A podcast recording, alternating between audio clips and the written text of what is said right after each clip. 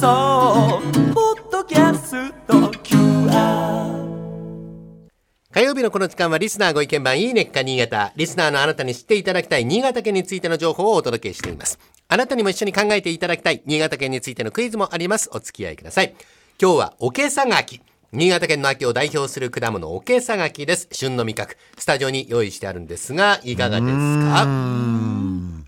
柔らかくて。ねえ、大きさ、色、艶が本当に見事で、硬すぎず柔らかすぎない食感ですね。ジューシー、色も鮮やかですよ。濃いですね、色が。はい。綺麗だねジューシーでとろけるような肉質、まろやかな甘さが好まれているだけではなく、食べやすいところもお決算がきの魅力です。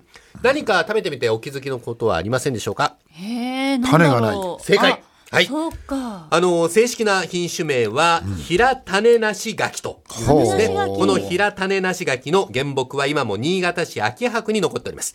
えー発見の由来は明治20年頃、元庄内藩の武士が新潟の商人から譲り受けた柿の苗を育てたところ、種のない不思議な柿が実ったと。ほうそのようなことがきっかけで、元々のふるさとである新潟の地で栽培が進められるようになりました。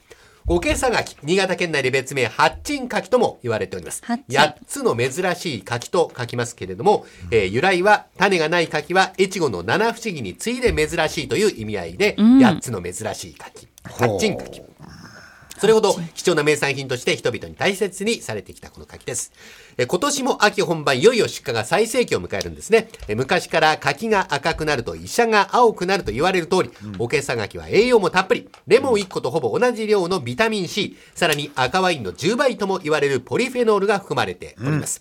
えーこんなに甘いのにカロリーは 100g あたりおよそ60キロカロリーしかない。ヘルシー。ヘルシーですね。健康を気にされている方にもおすすめです。ぜひ食べてみてください。ではクイズです。おけさ柿はか種のない柿なんですが、どうやって種がないのに実を増やすのか、お答えになってください。真鍋さん、えー、難しいな、でも次き。次木、はい、大竹さん。まあでもそれしか考えられないね。種ないんだから。ちゃんとだどっかに接ぎ木して、まあ、できるかとか知らないけど大竹さんも次木俺もでいいですか？接ぎ木他になんかもうぜ手手がないはい。正解です。お二やった方とも大丈夫。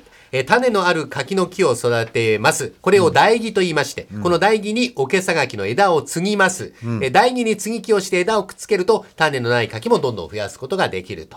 あの、先ほどお話しした新潟市秋葉区にあるおけさ柿の原木。もちろん継ぎ木ではなく自然木です。えー高さおよそ16メートル、幹の周りはおよそ2メートル。えー推定樹齢はおよそ300年なんですが、今でも毎年ちゃんと実をつけるそうなんですね。原木の勢いをこれ以上衰えさせないように枝の剪定や土壌の改良などを行いまして、地域の方々の手で大切に保護されているそうです。さあ今日はラジオ機の方3名様におけさがき 2L サイズ1箱をプレゼントいたします。お。完成はがきにおところお名前お年性別このコーナーいいねっか新潟の感想。新潟の秋にお取り寄せしたいものをお書き添えの上ご応募ください。宛先です。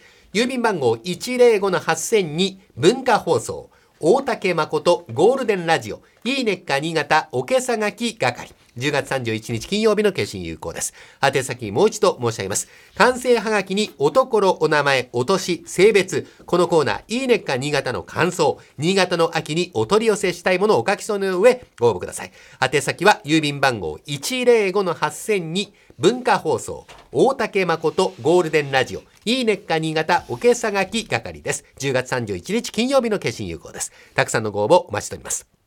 で、すぐにでもこの新潟の柿を食べたいという方、表参道新潟間ネスパスでもお買い求めいただけますよ。え今週末の11月1日から3日までの3連休は、表参道新潟間ネスパス、福井南青山の2会場にて、アンテナショップ18店の味覚が一堂に集結するアンテナショップフェスティバルも開催されます。表参道と南青山で食欲の秋をぜひ満喫してみてください。今週はおけさがきについてご紹介しました。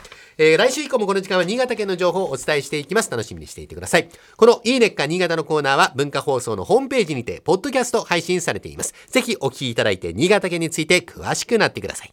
この時間はリスナーご意見番いいねっか新潟お届けしました。